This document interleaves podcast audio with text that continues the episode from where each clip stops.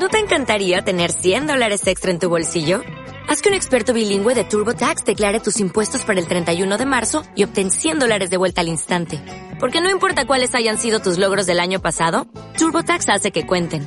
Obtén 100 dólares de vuelta y tus impuestos con 100% de precisión. Solo con Intuit TurboTax. Debes declarar para el 31 de marzo. Crédito solo aplicable al costo de la presentación federal con TurboTax Full Service. Oferta sujeta a cambios o cancelación en cualquier momento. Ave, ave, ave María, ave, ave, ave María, ave, ave, ave María, ave, ave, ave María. Que viva la Virgen, sí, que viva. Muy buenos días, muy buenos días. Hoy empezamos muy alegres. Primero porque es la fiesta de nuestra Madre Santísima, en la advocación de Nuestra Señora de Fátima. Eh, recordemos que eh, esta advocación eh, celebra a la Madre de Dios en el Santo Rosario.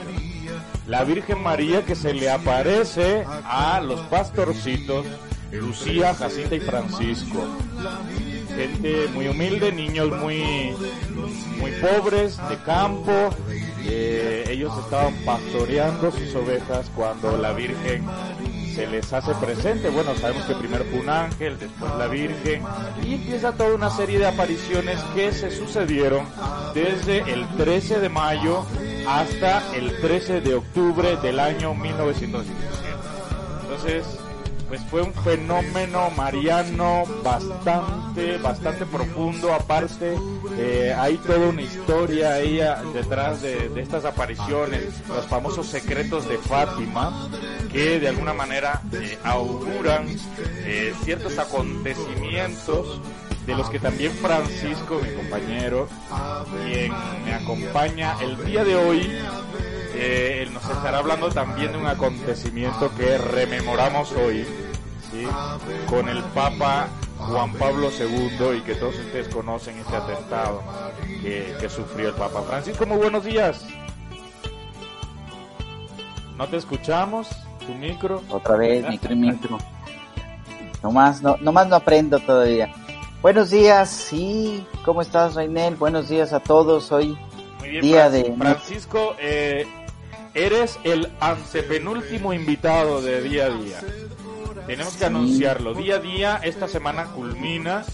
El viernes cerramos esta revista matutina con mucha alegría porque hemos compartido con ustedes, hemos convivido, hemos juntos, hemos juntos hecho camino en esta pandemia, en esta cuarentena que nos ha mantenido alerta, pero el programa nos ha mantenido unidos. Entonces este viernes terminamos porque saben ustedes, y será las noticias de estos últimos días, que estamos regresando a lo que le llaman la nueva normalidad.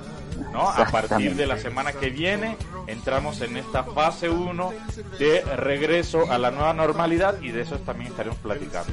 Por tanto, no se lo pierdan, estos serán los últimos días, últimos días de esta revista matutina día a día, que con mucho gusto he tenido el placer de, de acompañarles. muy bien. Francisco, y con esta alegría de celebrar a nuestra Madre Santísima, agradeciendo a Dios el regalo de su compañía y del Santo Rosario, que es una gran herramienta, un- una herramienta poderosa para la oración. Es como un mantra católico en el que nosotros meditamos, meditamos los misterios de la vida de Cristo, los misterios de, de- de toda la historia de la salvación. Eh, el rosario que incluso hoy vamos a rezar en vivo y en directo eh, este, con niños, habrá niños y adolescentes que estarán dirigiendo esta oración. Entonces en este ambiente de festividad, de alegría y de oración, pues te invito Francisco a que hagamos eh, una oración que tú nos tienes preparada. Sí, Reinel, como bien dijiste que hoy se conmemoran 39 años del atentado que sufrió el Papa Juan Pa- San Juan Pablo II en la en la Plaza de San Pedro, hoy vacía, ¿no? Que también hay que hacer todo todo todo ha sido situaciones de rememorar muchas cosas. Entonces, en realidad, eh, bueno, es, nos, yo lo viví en, en, fue algo impresionante los medios de comunicación todos volcados porque el Papa acababa de venir a México dos años antes, bueno, toda una situación fue, y la verdad es que amábamos, amamos a, Juan, a San Juan Pablo II, sobre todo los que lo vimos en persona, ¿no? Ver un santo en persona tiene sus... Sí, tiene su... sí lo comentábamos una vez, ¿qué santo hemos conocido? Hemos ¿Qué conocido, santo hemos ¿no? visto en persona, aunque sea a la distancia de unos metros? Pero qué santo. Entonces Juan Pablo II eh, con- eh, inauguró esta sucesión de viajes interminables, el Papa Viajero, y permitió que mucha gente lo conociera de cerca. Sí, sí, sí. Es, es impresionante. Bueno, voy a rezar la oración.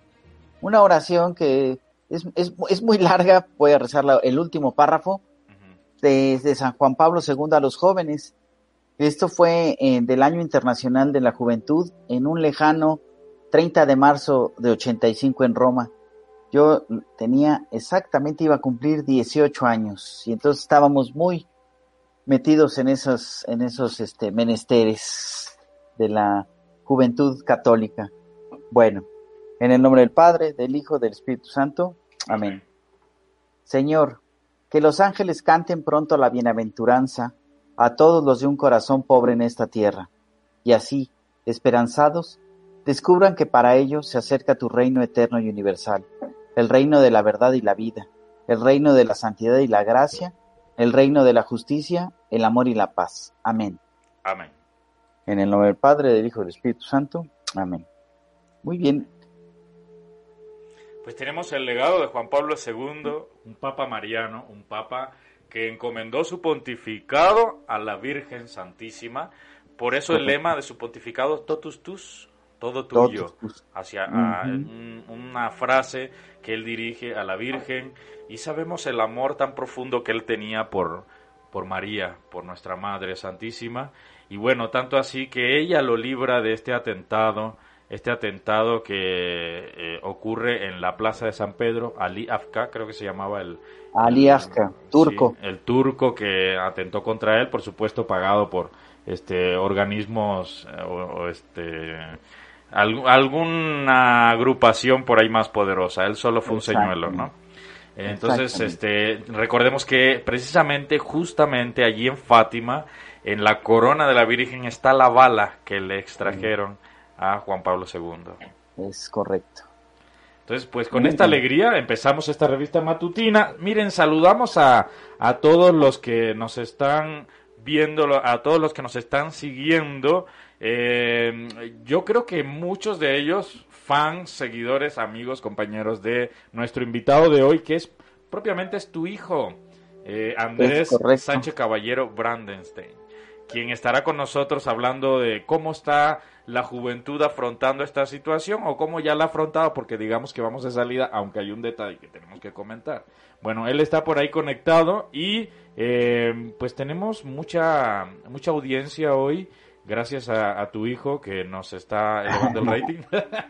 y bueno, saludamos a todos lo- a los fieles que están, a- al, digamos, al, ¿cómo, ¿cómo se dice? Al público cautivo. Nuestra gente fiel, maravillosa que está con nosotros y que valora mucho esta oportunidad de reencontrarnos. La pregunta de hoy, ¿creen que la nueva normalidad será diferente? ¿Crees tú que esta nueva normalidad que le hemos llamado o que le han llamado este, los gobernantes los, eh, y la Secretaría de Salud eh, y también el de Economía, ¿será diferente? ¿Crees tú? Bueno, la respuesta, claro que sí, lleva un 60%, nah, así como contestan los jóvenes, un 13% y habrá que ver, lleva un 26%. Ayúdanos a votar, ¿crees tú que la nueva normalidad, esa que le hemos tildado será diferente. Saludos para, para todos. Les avisamos, pasen la voz. Estos serán los últimos programas. Hasta el viernes. El viernes cerramos esta revista matutina. Gracias a Dios porque ya estamos en otra etapa. Estamos en una etapa de nueva normalidad.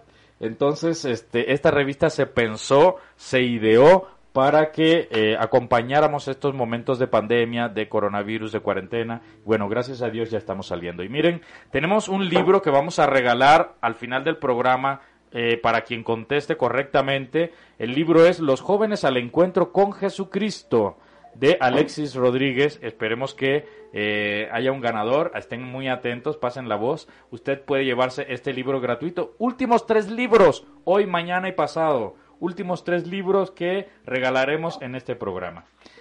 Bueno, Francisco, vamos a la lectura del año claretiano, si te parece. Muy bien. Adelante, adelante. Empezamos con... Eh, permíteme, porque ya lo había yo aquí. Ya lo tenía, pero la tecnología siempre me juega.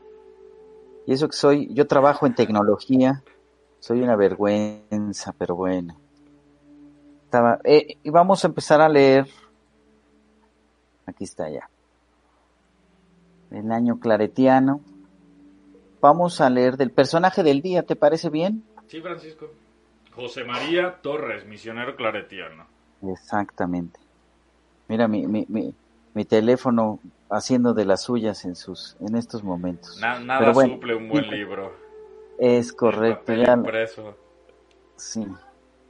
Es este impresionante. Bueno, José María Torres, CMF. Adelante. ¿Se te perdió o qué? No, no, no, estaba viendo que... eh, misionero y doctor, 1910-1982. María Alcamp, Lérida, España. Profesó como hermano coadjutor en Vic en 1927. Fue destinado a Roma para estudiar medicina. Llegó a la misión de Tunki, provincia de Antuey, China, en el año de 1935 en vista de la gran necesidad de asistencia médica en aquella zona, abrió un dispensario médico. Perdón. Ay Dios. Un reconocimiento del gobierno chino en 1946 agradecía sus méritos por su extraordinaria labor a favor de las víctimas y refugiados, con la profunda satisfacción para los dos millones y medio de pacientes que, según muestran los archivos, pasaron por sus dispensarios. Durante la Revolución Comunista, el doctor Torres hubo de sufrir más de 14 juicios populares. Finalmente, el día 1 de noviembre de 1952, sería expulsado de China. Se ofreció para trabajar en la isla de Basilán, Filipinas, con un permiso especial del presidente. Comenzó su nueva labor médica y construyó una clínica y un pequeño hospital donde descansan sus restos. El hospital del doctor José María Torres, doctor por aclamación del pueblo. Para saber más, pincha aquí, pero eso ya no lo vamos a ver, dice el... Después lo voy a ver, está muy interesante. Una vida dedicada a dos millones de pacientes. Qué impresión. Además, misionero claretiano y además, además, trabajó en China. Es correcto. o sea, como que se va enlazando la historia con lo que estamos viviendo. Misionero claretiano, doctor y trabajó en China. Entonces, como que no, se estaba diciendo muchísimo esto de que precisamente la misión claretiana es muy amplia. Es muy amplia, es muy grande. No, no tiene como tal un, digamos, un eh, un radio de acción corto o delimitado, precisamente como es misión, puede dedicarse pues a todo, ¿no? Hospitales, escuelas, niños, parroquias, eh, catequesis, o sea, no hay límites para la misión claretiana. Sí, sí, sí, es, impresionante. las redes sociales, incluso la televisión, la radio, no hay límites, Francisco, por eso hacemos estas payasadas, aunque algunos no las valoren, pero estamos aquí porque San Antonio Merclare dijo hay que evangelizar por todos los medios. Es correcto, es correcto. Y creo que, creo que estamos, eh, somos punta de lanza de una nueva forma de evangelizar. Así es. A final de cuentas, creo que en, en, en el corto tiempo vamos a hacer, va, va a ser esto muy, muy valorado. Vas a verlo. Muy bien. Eh, mira, vamos a pasar a la lectura de la autobiografía que trae una imagen muy bonita de La Habana y, mi bandera. Bueno, tengo yo dos banderas, ¿eh? Yo ondeo en mi corazón dos banderas, la cubana y la mexicana. Correcto. Eh, no sé por qué, pero hay muchas imágenes de Cuba en este libro y eso pues evoca mucho mi tierra, mis raíces, mi cultura y pues me mantiene muy muy cerca de la figura de San Antonio María Claret. Vamos a ver hoy que escribe, él dice promoción social de los pobres. Si te parece, eh, tú lees un párrafo y yo otro. Fíjate que en la de el año claretiano, de la no viene. Ah, no, eh, no viene la imagen. Lo más probable es que en la, en, la, en la página de internet, que recuerden ustedes que es itercmf, itercmf.org, lo más probable es que ahí sí, sí venga. Entonces viene el itinerario de Claret, pero no viene la historia congregacional personal del día y persona y no viene la autobiografía, así que te toca echarte la Ah, bueno, excelente, está bien. Dice, promoción social de los pobres, seguimos en este tema de los pobres, ayer estuvimos hablando un poco de esto, vimos como San Antonio y María Claret incluso de sus ahorros, de sus fondos, compra un terreno para recoger a los niños abandonados, niños de la calle, y pues tenerlo ahí como tipo orfanato, como casa, como casa Nief o casa, este, Hogares Claret, ¿no? Entonces, este, hoy nos sigue hablando de esta promoción social de los pobres y vamos a ver qué nos dice eh, aquí en su autobiografía, que recuerden ustedes que esto lo escribió San Antonio María Claret de su puño y letra. Dice, mientras que esta casa se iba adelantando, escribí una obrita que se titula Delicias del Campo. ¿Eh? San Antonio María Claret, escritor. Delicias del Campo, cuya obra encierra en embrión la casa de beneficencia comenzada. Eh, justamente el, el terreno que, que digo que había comprado para los niños.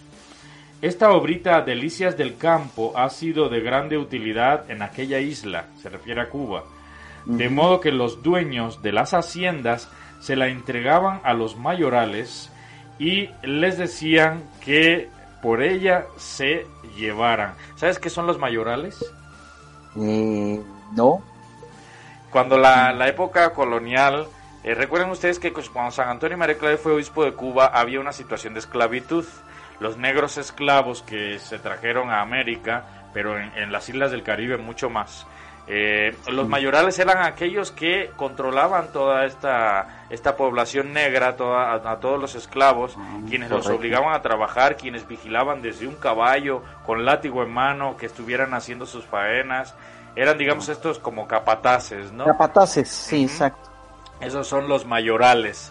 Los mayores me es una recuerda palabra mucho. muy de Cuba. Sí, Ajá. sí, muy, muy de Cuba y muy de la época. Y dice los mayorales que este, le decían que por ella se llevaran. Los generales de La Habana y de Santiago, proveedores de la prosperidad del país, eran los que más hacían conocer esta cultura y actualmente el general Vargas, que entonces estaba en Santiago de Cuba, en el día de hoy en Puerto Rico, la hace reimprimir allá en Puerto Rico y para Santo Domingo. O sea, tuvo, fue un hit, un hit, un exitazo. Esta obrita que escribió San Antonio María Claret se empezó a distribuir por todas las haciendas y salió incluso de Cuba y llegó hasta Puerto Rico y hasta Santo Domingo, ¿no? Fue un bestseller de su, de su tiempo, un bestseller. Muy bien, Eh, ahí vemos la, la habilidad que tenía San Antonio María Claret de imprimir en, la, en, en las obras escritas sus sentimientos, sus emociones, eh, la poesía misma que brotaba de su corazón, de su interior. Dice, también puse en la diócesis la caja de ahorros cuyo reglamento y aprobación está en la misma obra para utilidad y morigeración de los pobres, porque vi que los pobres, si se les dirige bien y se les proporciona un modo decente de ganarse la vida, perdón, si se les dirige bien y se les proporciona un modo decente de ganarse la vida, son honrados y virtuosos. De otra manera se envilecen y por eso era mi afán en lo espiritual y corporal. Y así con la ayuda del Señor me salió muy bien. Esta angustia, esta preocupación, esta, este constante desvelo de San Antonio María Claret en educar, en, en preparar, en darle las herramientas suficientes a los pobres para que salieran precisamente de esta situación. Sí, que eh, hubo una palabra bastante que, que me llamó la atención. ¿Cómo, cómo la dijiste? ¿Cuál? Meja, meja, mej- Bueno, ahorita te digo. Que, la- que además la dije mal porque tampoco la conozco. Ah, bueno, Morigeración. eso, morigeración. Sí, detallé, detallé, me trabé ahí porque sí, no la había escuchado, pero eh, eh, recuerden que también él escribe de una manera muy propia de la época. Hay ciertos textos de Claret que tenemos que meterle crán, este, tenemos que rompernos el coco para entenderle un poco, este, porque es un castellano muy propio de, este, de esta época. Sí, de hace 150 años. Sí, imagínate que hablemos hoy de morigeración es moderación en las costumbres y el modo de vida. Ahí está. Eso. Muchas gracias, Francisco. Como Google nos saca del apuro. Sí, sí, sí. es una maravilla. Bueno, queridos amigos, así, así estamos ya arrancando oficialmente esta revista, que toda esta parte introductoria eh, es muy rica y que ha sido la constante a lo largo de estos 33 programas, creo que hoy es el número 33 eh, ha sido la constante esta parte espiritual. Dijimos, vamos a hacer una revista, pero que no sea solo un noticiero así de que, ay, damos noticias y ya, sino que podamos compartir, que podamos convivir en un momento en el que mm, eh, esta situación de confinamiento nos ha, nos ha golpeado en todos los sentidos e incluso emocionalmente nos tiene nos tiene mal porque somos seres sociales, estamos llamados a convivir, a compartir, a salir, a salir, no a estar encerrados, ¿no? Entonces, este, esta parte es muy importante, muy importante para nutrirnos espiritualmente y ojalá que el viernes, cuando concluyamos oficialmente este noticiero, eh, con su última emisión, usted pueda desde su casa continuar esta, esta costumbre de leer el año claretiano, de meditarlo, de hacer una oración diaria. Es el llamado que le hacemos al equipo de Radio Claret México para que usted continúe con esta, esta buena costumbre. Vamos a pasar, Francisco, a la parte eh, buena y mala, a la parte informativa. Digo buena y mala, buena en el sentido de que necesitamos informarnos, mala en el sentido de que tenemos que dar lamentablemente malas noticias siempre que nos toca dar el número de casos, este reporte diario.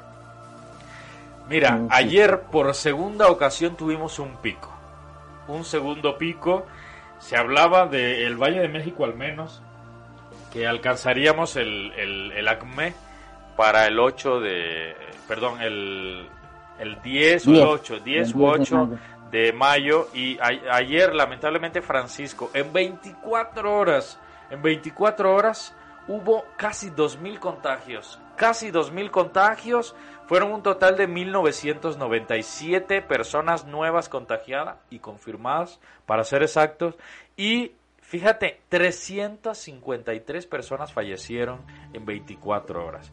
Lo, esta es la segunda ocasión, es por segunda vez un pico alto de contagios y de muertes que coinciden, porque bueno, puede ser, ah, hemos tenido picos de contagio, pero no de muertes. Aquí coincidieron los dos, fue un pico de contagio y un pico de muertes es la segunda ocasión en que tenemos estos dos picos que coinciden en 24 horas en nuestro país. Entonces, este, ya se está hablando de un regreso a la nueva normalidad y, estamos presentando, al menos en el Valle de México, eh, situaciones de contagios que superan el, el 5%, para ser exacto, 5.5% de contagios.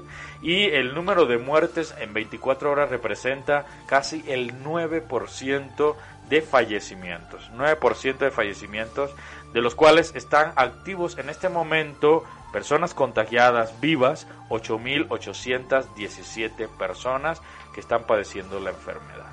Entonces, em, en los hospitales, Francisco, tenemos una ocupación del 39.94% de hospitalizados. Eh, no es en la ocupación de camas, sino de los, de los que están contagiados, que están en hospitales es un casi 40% y un 60% exacto están en situación ambulatoria, o sea, desde sus casas. Se están recuperando desde sus casas sin ninguna complicación por ahora. ¿Cómo es esta situación? Eh, bueno, fíjate que hablando de las, eh, el pico más alto que fue a raíz, eh, hay que ver más o menos 14 días antes de cuándo, de cuándo surgen los, los, los picos de, de, contagios y de muertes. todo es una, un, un proceso estadístico y de control. Fíjate que eh, lo que están hablando ahora de esto es, eh, bueno, de las, de, de las ocupaciones de las camas, En la Ciudad de México, ayer estábamos, hoy en la mañana estamos viendo, alguien dijo 53% ya en la Ciudad de México, ¿sí? Contando que eh, tenemos el, un nuevo hospital, bueno, no hospital, se habilitó como hospital el hipódromo de las Américas, el centro Banamex, ya, ya, ya hice este gol ahí con estos, pero bueno, que, que ayuden, qué bueno. Pero este... café, yo creo que ya es hora de que nos paguen el sponsor, ¿no? es correcto.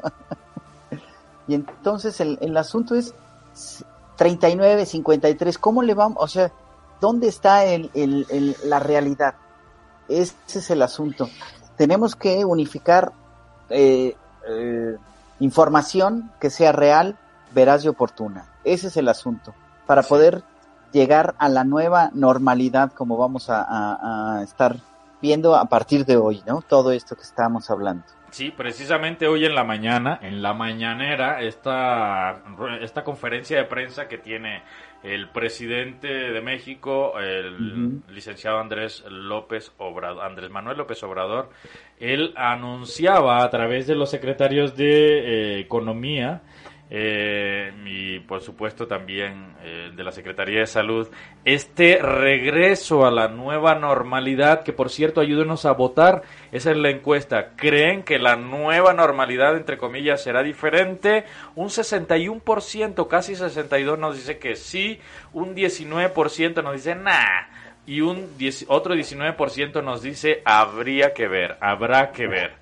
Bueno, pues así, así están las cifras y hoy en la mañana se anunció este precisamente este regreso a la nueva normalidad que consta Francisco de tres etapas. La primera etapa está comprendida entre eh, bueno, a partir del 18 de mayo precisamente y se reincorporan de, manera, de manera inmediata 600, 269 municipios de 15 estados del país que son municipios que no tienen contagios, cero contagios o eh, están además aislados de otros municipios que tienen algún pico de contagio. O sea, puede ser que tú no hayas tenido contagio, pero si estás colindando con un municipio eh, alto en contagio, pues tú no puedes regresar a la normalidad. Entonces, me parece que ya están bien definidos estos 269 municipios de 15 entidades eh, federativas de 15 estados que regresan de manera inmediata este 18 de mayo a las actividades normales y yo creo que eh, tampoco es así como que vamos ya todo el mundo para la calle, ¿no? Pero este estos sí se empiezan a reincorporar en esta primera etapa se abren estos municipios sin contagio. Estaremos dando más detalle en estos dos días que nos quedan de programa. En la segunda etapa, que consta, eh, comprende eh, las fechas entre el 18 y 31 de mayo, Francisco, eh, regresan a las actividades esenciales a la normalidad, que son industria de la construcción, así las definieron, las definió Graciela Márquez, que es la secretaria de Economía. De Economía. Eh, la industria de la construcción, que sabemos eh, que pues está muy desesperada por poder regresar, eh, son actividades que no se pueden paralizar. La minería, son grandes empresas que pues un, un, paro afecta, como hemos visto, a la economía en mucho, a la economía del país. Y la fabricación de transportes, fíjate, curiosa esta noticia, porque al día de ayer escuchábamos cómo el, el gerente general, el dueño de Tesla, eh, se pronunciaba al respecto diciendo ni más yo voy a, yo voy a iniciar este si me quiere meter a la cárcel llévenme a mí yo soy el culpable de tener a mis empleados trabajando, pero yo no puedo parar, ¿no? Entonces el dueño de Tesla, eh, esta gran empresa automotriz, que se manifiesta a, favor del regreso a la construcción, perdón, a sus actividades.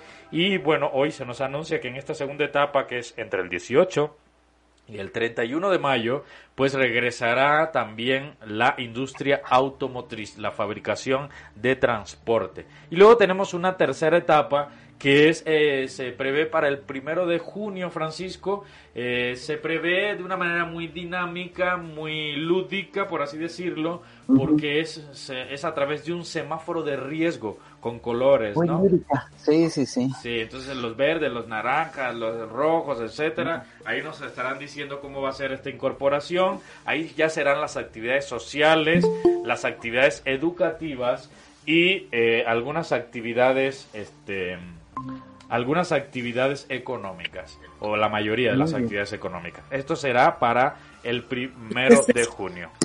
Entonces, por eso, eh, esta revista matutina, Francisco, tiene que terminar este viernes para que nuevos proyectos comiencen y nuevas maneras de presentar la situación que estamos viviendo comiencen eh, y por eso damos pie a, a nuevas modalidades, a nuevas formas de, de comunicar.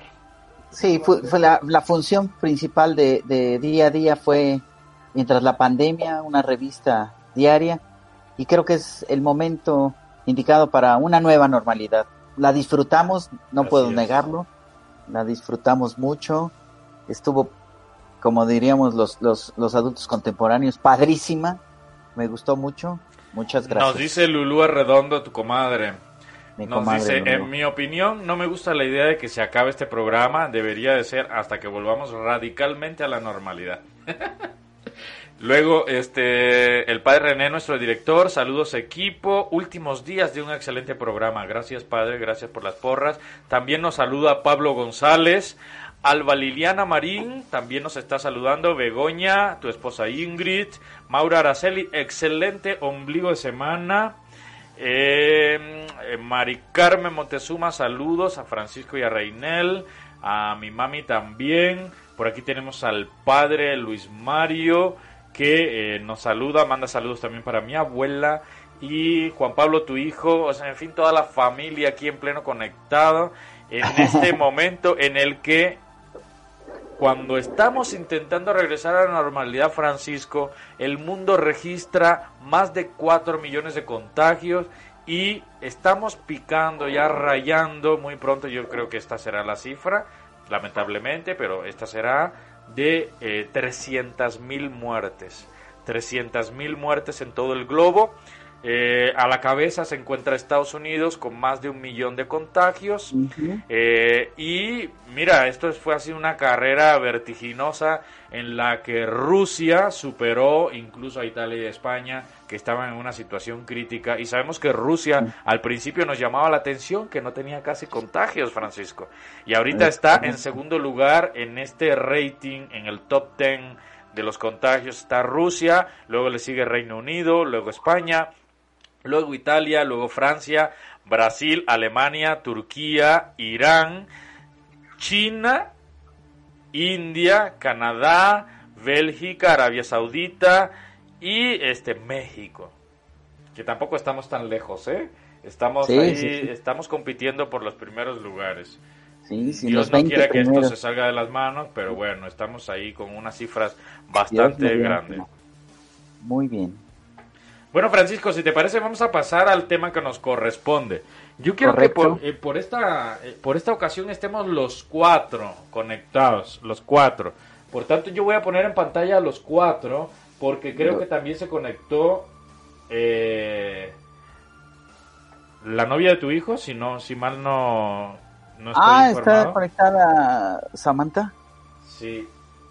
Eh, Entonces, en el Meet. Ah, correcto. Sí, están, conecta- están conectados ellos dos. Eh, ahorita ayúdame Ah. por favor a presentarlos, porfa. Ayúdame a bien. presentarlos y... A ver, aquí, aquí está en pantalla. Ah, bueno, está Andrés. Yo creo que ya se salió, ¿verdad, Samantha?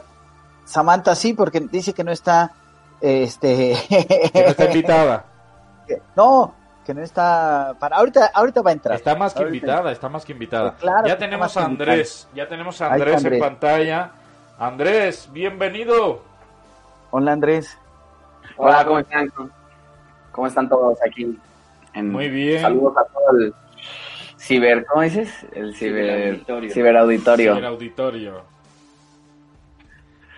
Bueno, pues primero que nada te agradezco, te agradezco que hayas aceptado eh, estar presente en esta antepenúltima. Como me No, gusta a ti por la invitación. A ti por la invitación. Ya, ya tenía ganas de salir. Ya de verlo diario, ya dije, bueno, tengo que una vez, ¿no? No, gra- gra- gracias por esta preferencia tuya.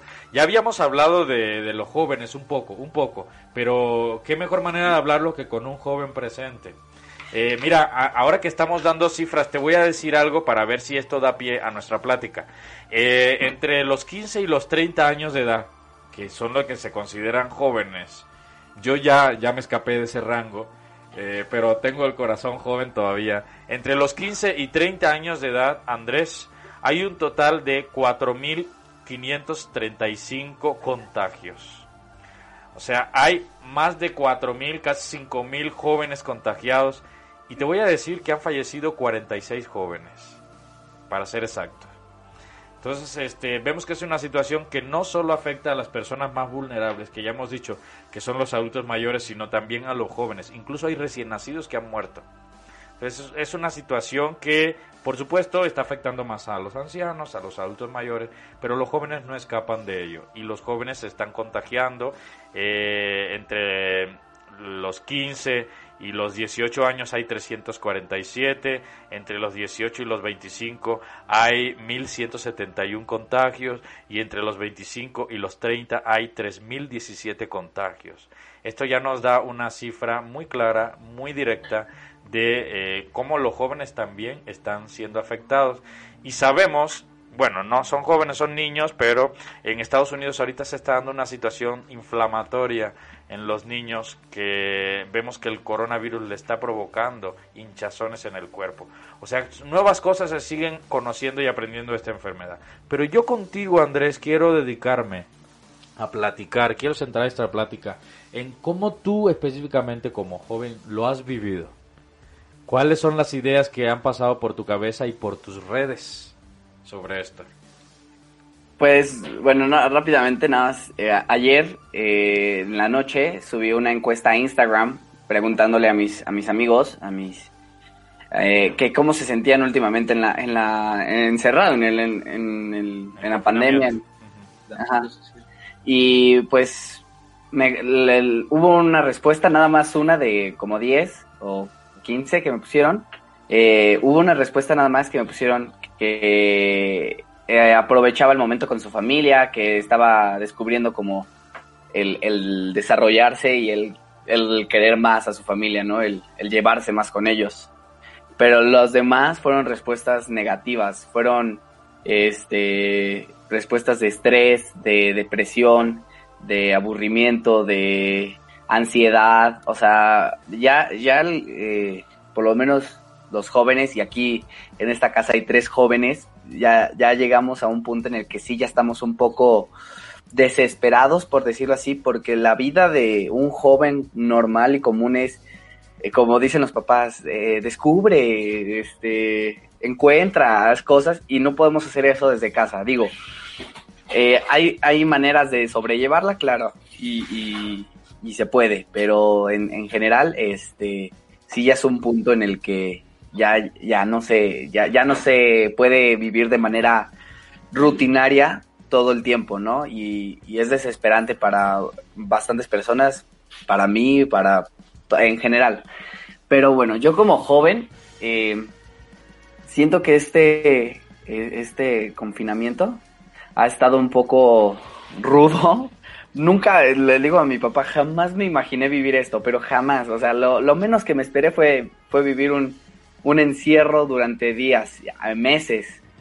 Este, y menos con toda mi familia, ¿no? O sea, junta, pero pues ha sido, ha- ha- hay dos, hay dos caras de la moneda en este, en este caso, ¿no? Uno es en el que hemos aprovechado el tiempo juntos, vaya que lo hemos aprovechado, o sea, hemos pues hecho diferentes cosas para no caer en lo, en lo mismo que digo, que, en la, que es en la rutina, que es, llega a ser tediosa, llega a ser este, pesada, pero también ya llegamos a un punto en el que estamos a las 6 de la tarde sentados en la sala así, literal, diciendo, ¿y ahora qué? ¿Qué hacemos? ¿Qué, qué, qué pasa? ¿Qué procede?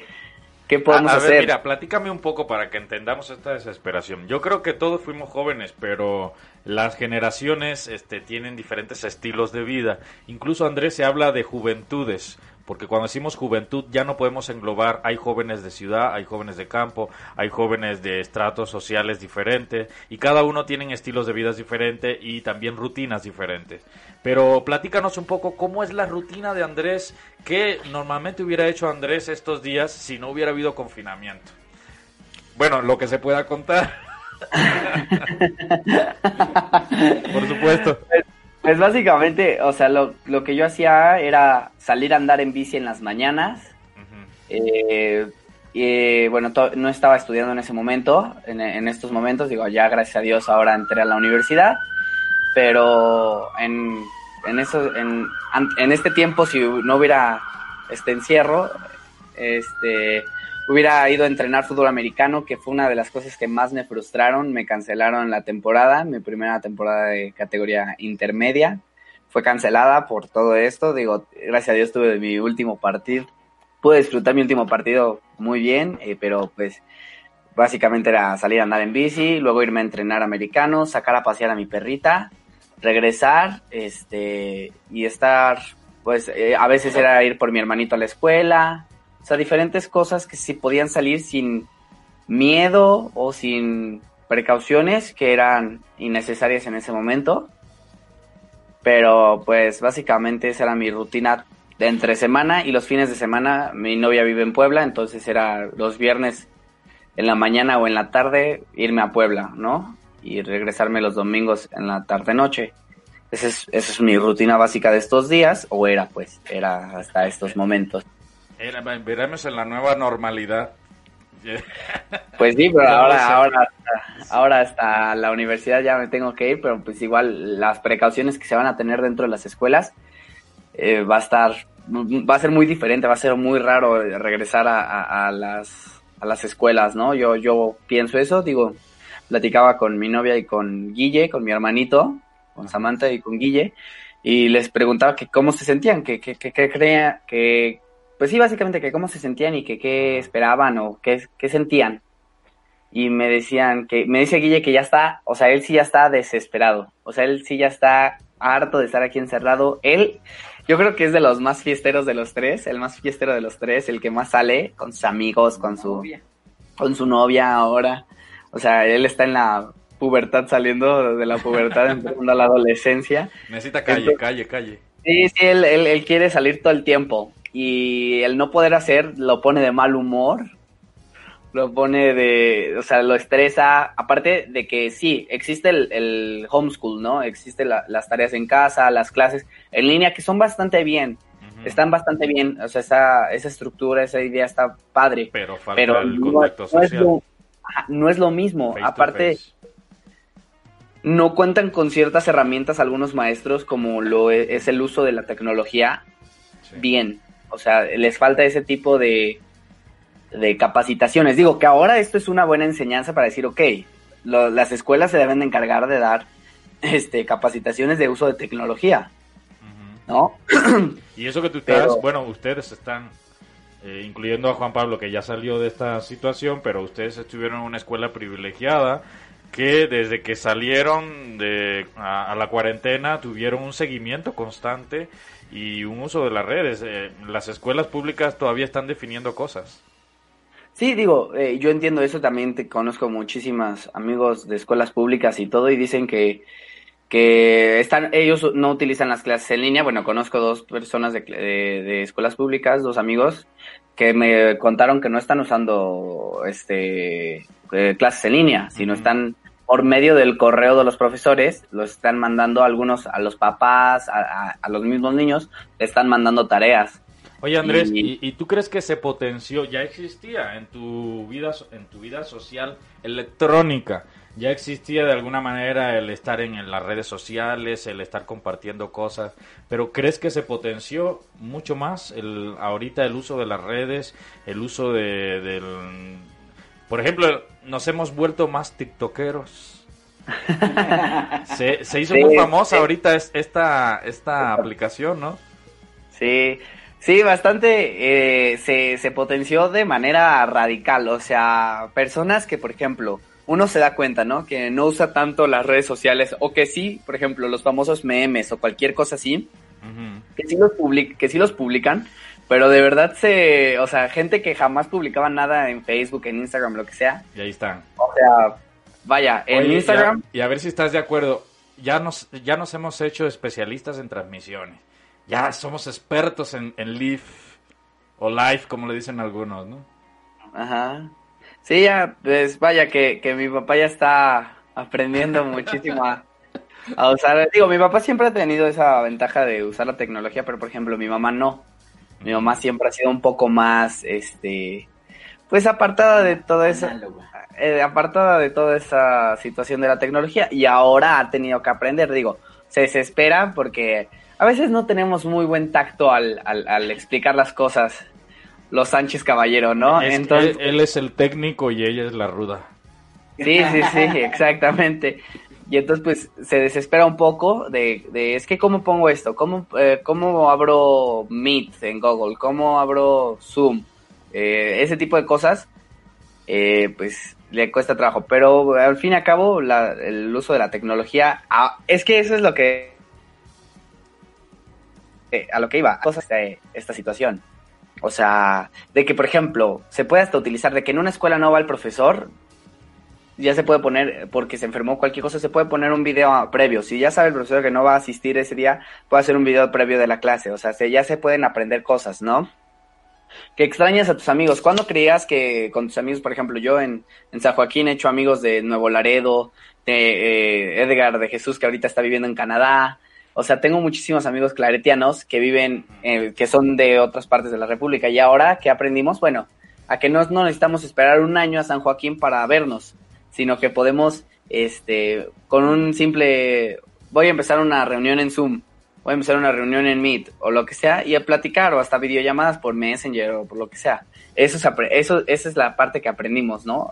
y a valorar eso, eso es 100%, el, el valorar, lo, y esto también me escribieron en Instagram, el valorar lo que es, este, cuando te dan permiso de salir, cuando te, cuando estás con tus amigos, el no decir, el no, ahora sí, como decían en Facebook, ahora terminando esta cuarentena, cuando me, cuando me inviten a salir, no vuelvo a decir que no. Pues sí, o sea, desde que hay veces que había salidas que decías que no por flojera, bueno, ahora valoraste que, pues la flojera es algo súper aparte, ¿no? O sea, es algo que se puede quitar y se puede hacer a un lado para cuando se, hacen las salidas con amigos y valoras a tu familia. O sea, el, el, estar con ellos hay que super valorarlo porque después van a pasar años y van a decir, uy, ojalá hubiera otro encierro para estar con mi familia o algo así, ¿no? Y no, pues mejor aprovecha, lo digo. Hay muchísimas tácticas y muchísimas cosas que se pueden hacer. Por ejemplo, nosotros jugamos basta, jugamos juegos de mesa, platicamos en las noches, procuramos comer todos los, todo, las, la comida y la cena, pasarla juntos, platicar eh, de cosas. Luego mis papás sí nos preguntan cómo se sienten, qué, qué o sea, qué, qué tienen.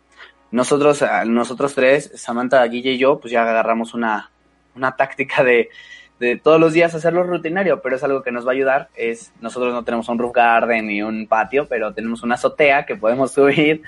Es la zumba azotea. Zumba azotea. Y subimos a hacer ejercicio ahí arriba y pues es algo que nos distraemos, ponemos música, nos da el sol. Eh, digo, aunque morimos de calor, nos da el sol. Luego también nos hemos subido y con cubetitas, literal, a mojarnos allá arriba, o sea, con pistolitas de agua que tenemos aquí. O sea, el, punto es encontrar formas de divertirse. O sea, vaya, que, que, no se necesita ni siquiera un aparato electrónico ni nada para divertirse en familia ni divertirse en casa, pero el punto es no cerrarse y no, no bloquearse de, ah, es que ya estoy harto, ya estoy harto, ¿no? Pero pues. Es, una, es una situación, a, a, mí me interesaba, por eso la invitación, que también surgió la idea de, de tu papá, me interesaba conocer cómo alguien en la plena juventud estaba viviendo esto, porque yo particularmente siento que en ciertos puntos me quiebro, me quiebro, ya llega el momento en que por más que yo sea muy hogareño, sí necesito calle, necesito salir, necesito respirar, necesito el contacto físico, dar la mano, dar un beso. O sea, esto, esto nos está afectando eh, emocionalmente y en nuestra salud psicológica, porque estamos llamados a eso, estamos llamados al contacto con el otro. Y un joven tan inquieto, eh, los jóvenes hoy en día no, lo, no les podemos poner riendas. Bueno, nunca se le han podido poner riendas, pero un joven tan inquieto con, con esta efervescencia este, en cuanto a ideas y, y también la efervescencia biológica que está viviendo en su cuerpo, pues le pide, le pide estar en constante acción. Entonces yo me imagino que ha de ser difícil como ya lo has expresado y quisiera saber qué expectativas tienes para el regreso. El regreso, o sea, ya me has platicado un poco de que ah, empiezas a valorar muchas cosas, ¿no? Empiezas a valorar este encuentro, las fiestas, incluso si te invitan, dices, no lo voy a pensar dos veces. Pero Andrés, Andrés, tú Andrés, ¿quién va a ser Andrés y a lo mejor en ti estamos proyectando a todos los jóvenes. ¿Quién va a ser Andrés a partir de este regreso a la nueva normalidad? ¿Cómo quiere ser Andrés? Pues primero, o sea, así de, de, de, golpe, el primer regreso, tomar todas las precauciones. No por decir ya se acabó el confinamiento, me voy a reunir con 100 personas. O sea, sí hablaba de las fiestas y todo, pero no, va a ser de, de sopetón, como dirían los, los señores de sopetón. No, va a ser, eh, este, va a ser, eh, vaya, paulatinamente hablando, ¿no? O sea, va a ser, sí, ya podemos salir, por, ejemplo, por ejemplo podemos regresar a, actividades como, por ejemplo, puedo regresar a andar en bici, pero reuniones de más de, de, de 20, 30 personas reunidas en un lugar, yo sí estoy, yo Andrés, estoy totalmente en contra por el momento. O sea, veo en Facebook que neta amigos ya están haciendo este reunión, preparando reuniones así, eventos en Facebook de, de fiesta en, del regreso, lo que sea. No, a ver, a ver, aguántense dos segundos, dejen que, dejen que pase. Y yo le digo a mi papá que estoy seguro que eh, va a haber un, pico de, de, contagios en cuanto levanten el, el este confinamiento, ¿no? Va a haber un pico de contagios porque Desafortunadamente vivimos en una sociedad de, falta de conciencia, de, criterio, que van a creer que ya porque lo levantaron ya desapareció la, el virus y ya, ya se puede regresar todo. entonces, si me estás viendo tú, joven, te invito a que no salgas de sopetón. Y, yo, pues, por lo menos digo que, que yo, Andrés, voy a regresar a hacer actividades, por ejemplo, cuando entra a la universidad, voy a llevar, aunque sea un poco incómodo a veces, voy a llevar mi cubrebocas, voy a llevar mi gel antibacterial, mis toallitas húmedas por, por cualquier cosa, digo, o sea, más vale, dice hombre precavido vale por dos, ¿no? Entonces, pues, más vale prevenir que lamentar.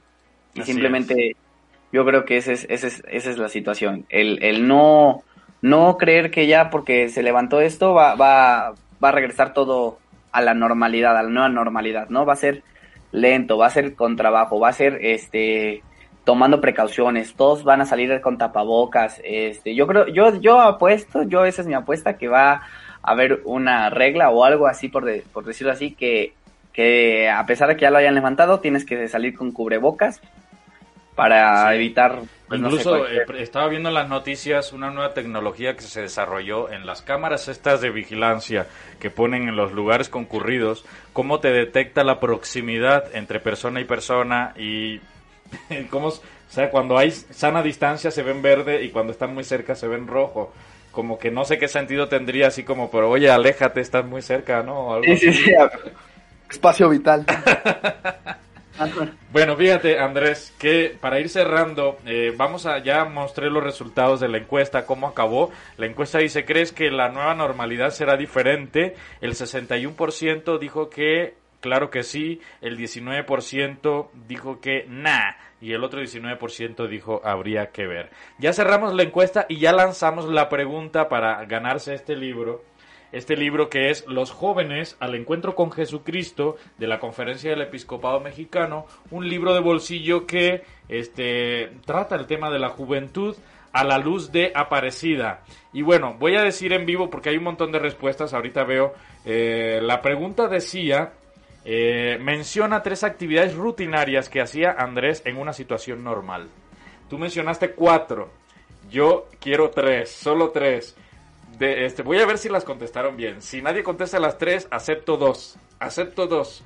Dos actividades rutinarias mañaneras que hacía Andrés en un día normal, en un día, de, por supuesto, de sin coronavirus. Eh, vamos a ver por aquí, ya hay algunas respuestas. Eh, no, bueno, no, hombre, ¿cómo tu novia va a participar? No puedo aceptar eso. No puedo aceptar, además, eh, una actividad no es rutinaria, una de las que mencionan no es rutinaria. Luego, ¿quién es Luis Sánchez Caballero Rigal? Mi, mi padre, mi padrino, mi tío, el hermano de mi papá. Mira, eh, dice ah, Irasi Flax, no lo mencionaste. No, pero. No, no lo, no mencionaste. No, no lo mencioné, Es de lo lo que mencioné. se habló en el programa. Y tenemos Ah. otra respuesta por aquí. Exacto. La, la ganadora, ¿quién es Valeria Lozada? A la amiga de mi mamá. Las amigas de Bueno, mi la mamá. ganadora es Valeria Lozada. Se me hace que tu mamá le sopló. Dice ella. Bueno, tú mencionaste cuatro actividades. Eh, uno es andar en bici, otro jugar fútbol americano, luego pasear al perro y también dijiste que ibas por tu hermano a la escuela. Entonces, la ganadora fue Valeria Lozada que dijo andar en bici, llevar a pasear al hilo, hasta el nombre del perro se sabe, y pasar por Guille a la escuela. Así que Valeria, tú eres la ganadora de este antepenúltimo libro que voy a estar dando en este programa, que es Los jóvenes al encuentro con Jesucristo. Yo creo, este, ¿hay manera de hacérsela llegar a, a través de Francisco, de ustedes? ¿El Sí. libro? Sí. Bueno, te lo hacemos llegar Valeria, Valeria a través de eh, Francisco y de Ingrid, este libro que te has ganado. Muchas gracias, muchas gracias por acompañarnos. Ya tenemos que despedirnos. Gracias a todos los que han estado conectando. Miren, voy a poner algo en pantalla. Voy a poner algo en pantalla. Eh, esto me lo acabaron de mandar mientras hacíamos el programa. Es una imagen. A se los voy a poner también a ustedes que están conectados en Meet para que lo disfruten conmigo. vamos, a, vamos a ponerle aquí. A ver, ¿ya lo están viendo ustedes también? Do. Ah, no, tengo que activar mi cámara. ¿Ya lo ven? No, no lo ven. Espérate, espérate, deja desactivar. Deja desactivar aquí. Es que quiero que, que disfruten esto conmigo. Se, se siente bien, se siente bien esto, pero... Ay, caray, ¿dónde está? Ah, es aquí. Un saludo, un saludo a todos los que nos han acompañado, a, a todas las expresiones de cariño, de apoyo a, a esta revista matutina, eh, a todos los que nos han seguido a lo largo de este tiempo y saludo también al- a los que pues no les ha resultado interesante. eh, pa- para eso está Radio Claret México con todas las opciones que tenemos. Tenemos rosarios como el que tendremos hoy a la una, el rosario de esperanza para seguir pidiendo por el fin de la pandemia. Tenemos también programas de reflexiones bíblicas como el del padre el padre Ernesto Mejía. Ya lo ven, ya lo ven ustedes. Ya. Sí, esto nos lo padre. manda Lulú Arredondo, tu comadre. Lo diseñó así corriendo gracias. Y dice, padrísimo. no queremos que se acabe día a día. Gracias.